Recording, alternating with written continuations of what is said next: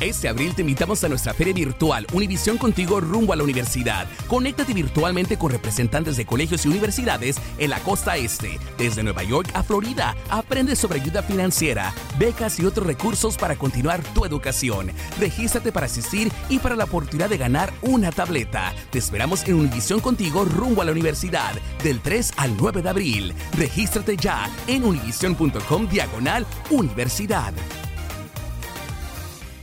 Hola, soy León Krause y te invito a escuchar cada mañana Univisión Reporta, un podcast con conversaciones a profundidad sobre los temas que más resuenan en Estados Unidos y el mundo.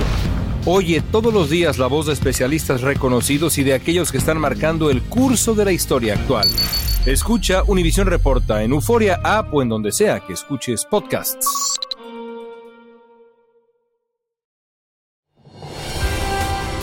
Hola, soy Jorge Ramos y a continuación escucharás el podcast del Noticiero Univisión. El programa de noticias de mayor impacto en la comunidad hispana de Estados Unidos. Muy buenas noches. La travesía de los inmigrantes hacia Estados Unidos, Silvia, en muchas ocasiones conduce a una vida mejor, pero en otras termina en tragedia. Y a veces lo peor que ocurre a solo unos pasos de llegar en el difícil cruce del Río Grande o el Río Bravo. Eso es lo que teme una madre guatemalteca, que la corriente del río haya acabado con los sueños de su hija mayor. Vamos a Eagle Pass en Texas. Marlene Guzmán habló en exclusiva con esta angustiada madre. La angustia de no saber cuál ha sido el destino de su primogénita tiene desconsolada a esta madre guatemalteca que cruzó el Río Grande la noche del 24 de noviembre junto a sus dos hijas y a su pareja. Yo no quería. Dice que días antes Jasmine, de 15 años, había comprado unos aretes de la Virgen de Guadalupe y aunque no estaba muy entusiasmada de emprender el viaje a Estados Unidos, se los puso antes de cruzar. Solo le dije, ayúdame, dame fuerzas para terminar este sueño. Te prometo que en el otro lado vamos a tener una vida mejor. Sin imaginar que de un segundo a otro el río la separaría. Y yo me fui, el río me arrastró, me fui a como pude, vi una mochila, me agarré de la mochila y fue como pude. A solo unos pasos de pisar suelo firme en Iguapas, Texas, la corriente comenzó a arrastrar a Jasmine mientras ella sostenía la mano de su hermana menor. Y ella me soltó. Y cuando me soltó, me dijo que me cuidara. Que me cuidara. Y que ella iba a estar bien. Y soltó su mochila y empezó a nadar para la orilla. La mayor esperanza de esta madre es que Jasmine haya corrido con la misma suerte y se haya salvado. Quisiera que apareciera. Lo único. Le digo a mi Dios que si Él me la devuelve sana y salva, yo soy capaz de irme de este país, no me importa. Entre lágrimas, esta madre destrozada lo primero que hizo al llegar a este punto con agentes fronterizos fue pedirles que por favor buscaran a su hija. Sin embargo, ellos no le hicieron caso. No me pusieron atención, solo me dijeron, hágase a un lado. Su fe la mantiene positiva de encontrarla con vida. Tengo fe que Él me la guardó y me la está guardando y me la va a regresar. Aunque en el fondo de su corazón sabe que debe prepararse para recibir la peor de las noticias. Pero me duele tanto como ella alargaba sus pasitos para el río sin saber que sus sueños ahí se iban a quedar. Por ahora, autoridades de ambos lados de la frontera no han recuperado el cuerpo de ningún menor con las características de Jasmine. Eso aviva su ilusión de volverla a abrazar muy pronto. En Higo Pastejas, Marlene Guzmán, Univisión. Historia durísima. Hay una nueva ola de migrantes que obligó a cerrar ayer un puente internacional entre México y Texas y hoy la patrulla fronteriza limitó el ingreso de vehículos en Lukeville, donde hay un remoto cruce en pleno desierto que en los últimos meses se ha convertido en una importante ruta migratoria. Ahí precisamente Claudia Ramos habló con migrantes que aspiran a pedir asilo en suelo estadounidense. La fila es interminable y las horas parecen eternas para los cientos de solicitantes de asilo que llevan cerca de dos días esperando a ser procesados en Lukeville, una zona del desierto en Arizona que no se da abasto. Entre la multitud hay familias con bebés. El niño ya no tiene leche, el niño ya no tiene leche, la niña ya no tiene leche y pues no sé qué voy a hacer ahorita que, que me vuelva a pedir más. Selena Rangel también pasó la noche junto a sus tres hijos. Nos trajeron de estas que son como lonas y sí nos hicieron un buen paro de, frío, pero como en la madrugada se empezó a soltar el, el aire muy helado para las criaturas. es que aquí no hay suficientes agentes o transporte para trasladarlos a los centros de procesamiento, porque en las últimas 24 horas la patrulla fronteriza reportó que había detenido a cerca de 3.000 migrantes. Alejandro, quien viene junto a su familia de cinco, cuenta que la situación se tornó peligrosa durante la madrugada. Pues yo estaba dormido y sentí pues que me estaban jalando la mochila y, y pues desperté y estaba un, un hombre al otro lado del muro. No, pues no decía nada, nada más nos intentaba llevarse por las pertenencias. Pues. Los agentes, algunos armados, intentan mantener el orden. Y por aire también están vigilando agentes fronterizos a este grupo de migrantes que ha llegado en estas últimas horas y esperarán varias horas más antes de ser procesados.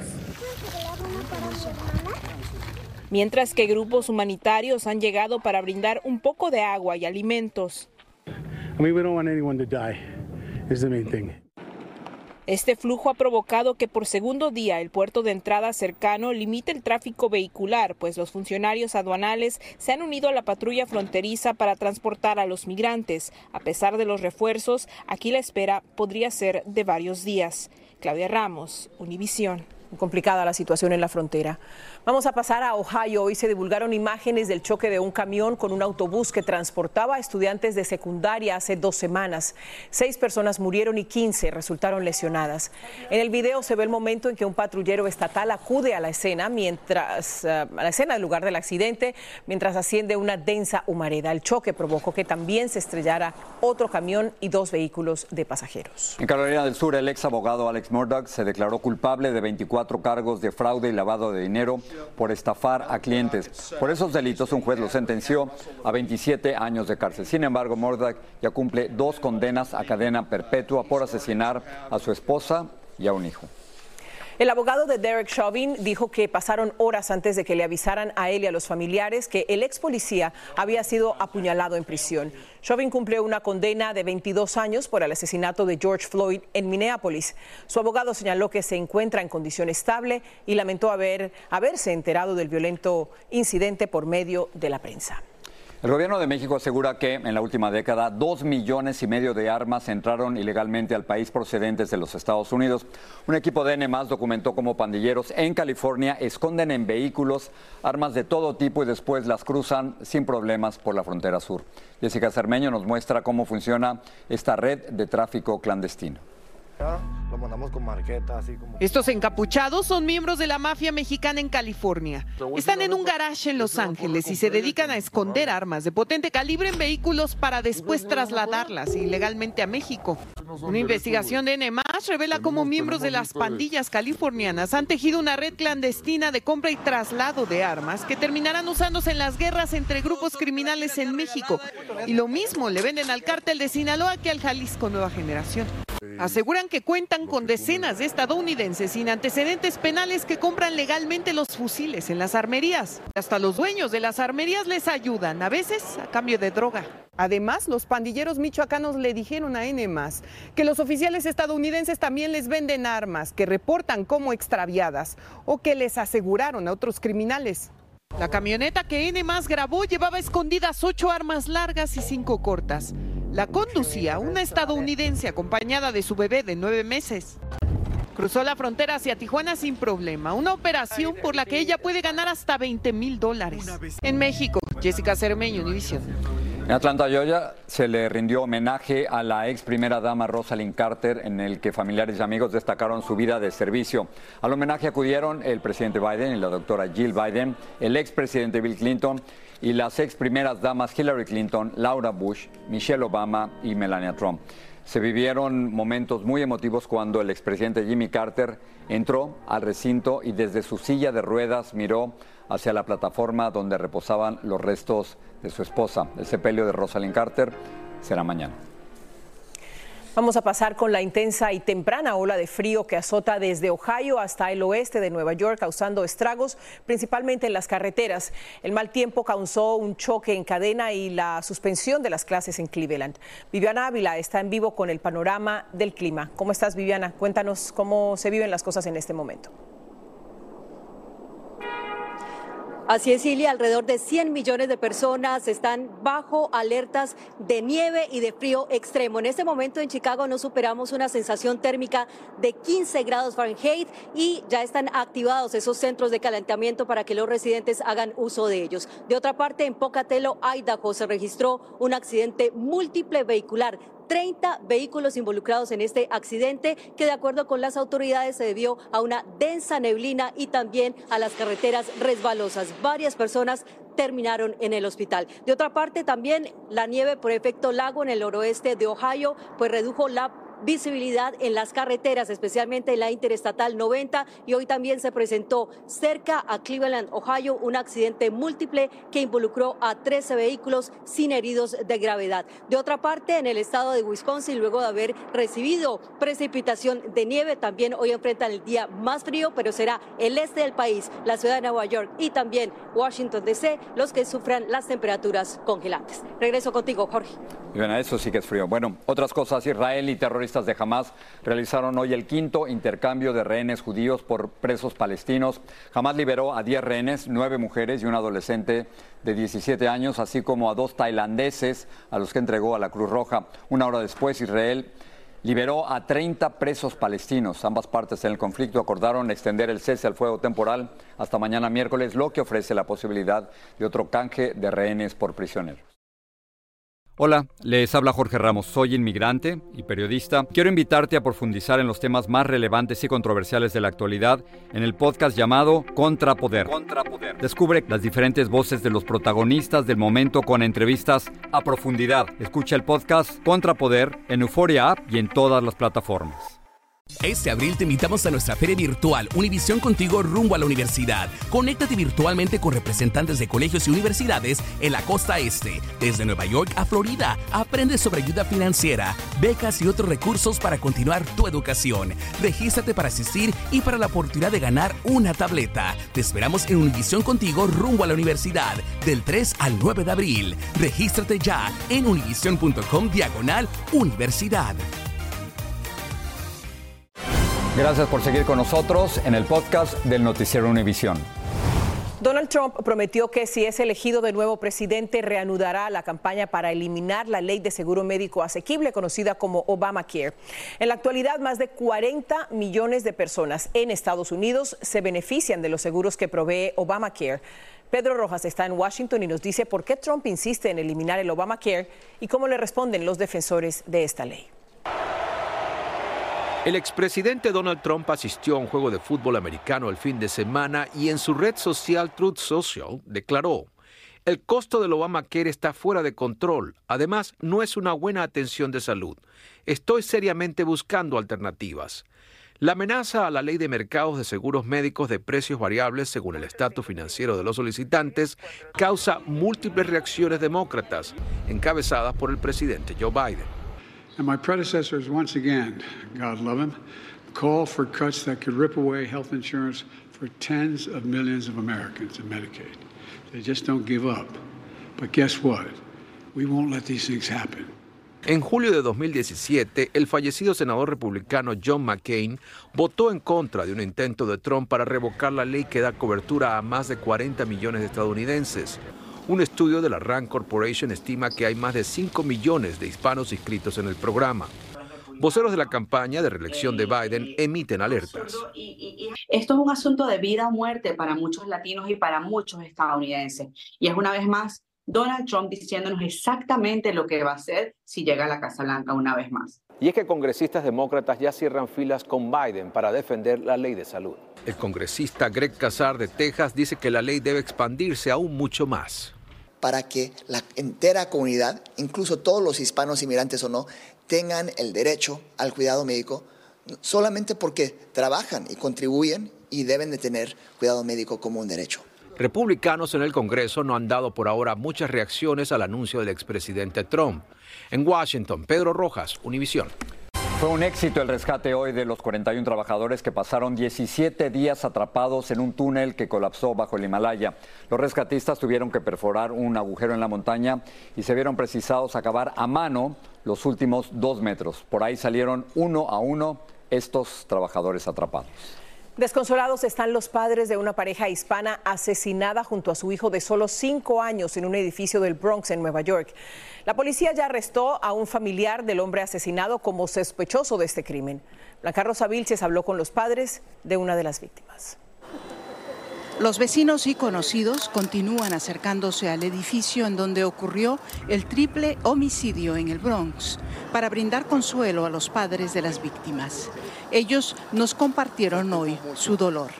Hasta que yo no lo vea, su cuerpo en eso, entonces yo, pero ahora yo no quiero pensar en, en, mi mente, no, no me quiero poner porque yo parezco los nervios y yo no me quiero enfermar.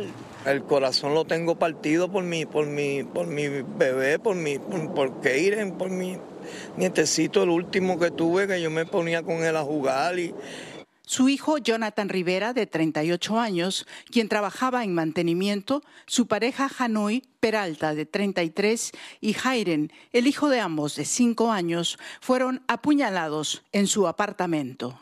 Nunca yo me creía que esto me iba a suceder a mí, a mí. Y como era, como era Jonathan.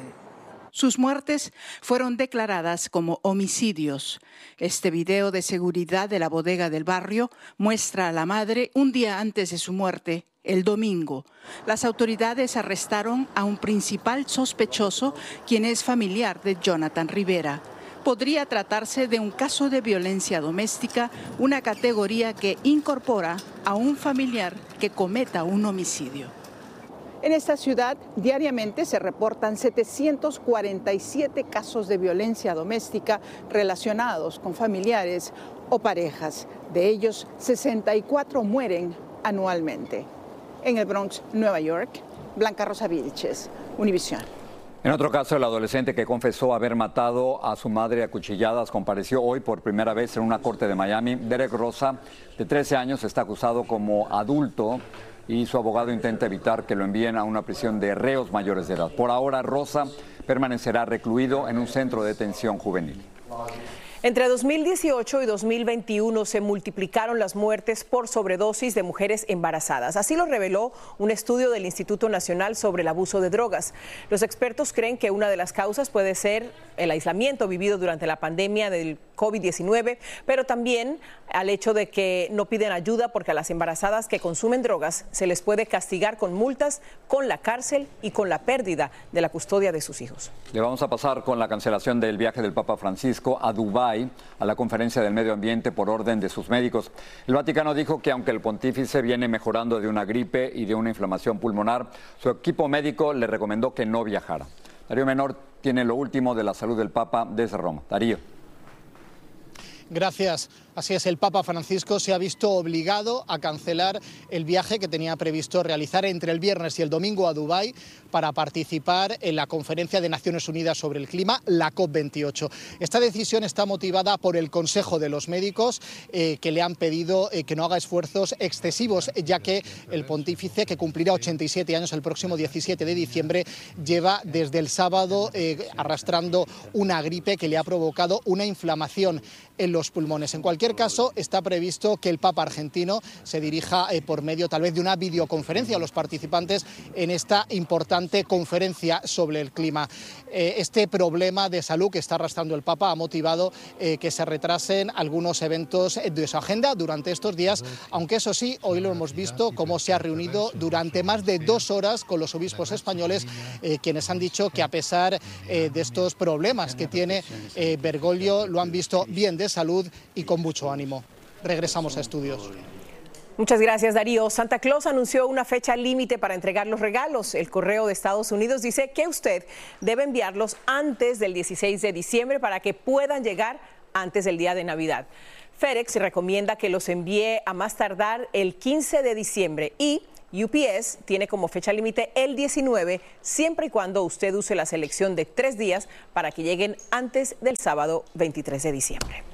Están aumentando los casos por enfermedades respiratorias en Estados Unidos. Así es, Jorge, ya son 10 los estados que se encuentran en el nivel más alto y entre ellos están Luisiana, Georgia, Carolina del Sur, Texas, Florida y también Puerto Rico. Y en color amarillo pueden ver a los estados con casos moderados y en verde tenemos los que menos casos han reportado hasta ahora. Luis Mejid tiene más. Llegó la temporada de las toses y estornudos. Oficinas médicas en gran parte del país están viendo más pacientes enfermos y nerviosos. Como ya ve que están viniendo tantas eh, gripas diferentes, ¿verdad? Las hospitalizaciones por influenza han comenzado a aumentar. También están subiendo las muertes por COVID, aunque están lejos de ser tantas como durante la pandemia. Hay tanta gente enferma que estornuda y tose. A Rosa Mendoza precisamente le preocupa el COVID, pero no ha dado uno de los pasos más importantes para protegerse. Eh, no, no, yo no me he puesto ninguna vacuna del COVID. ¿No? No. Porque, mm, no sé, no tengo confianza en la vacuna.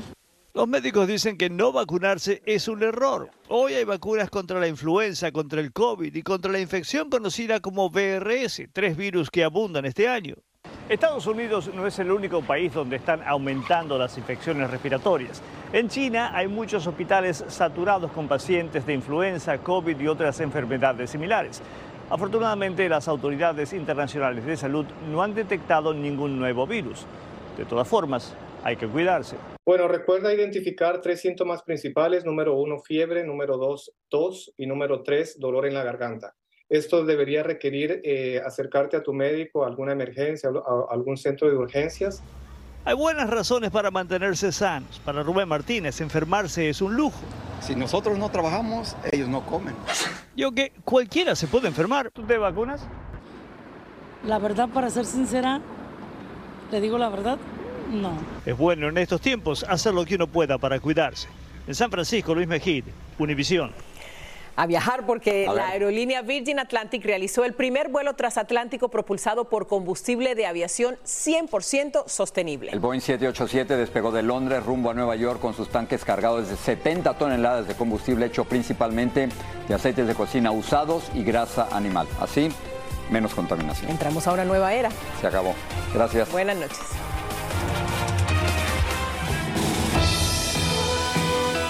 Así termina el episodio de hoy del podcast del Noticiero Univisión. Como siempre, gracias por escucharnos.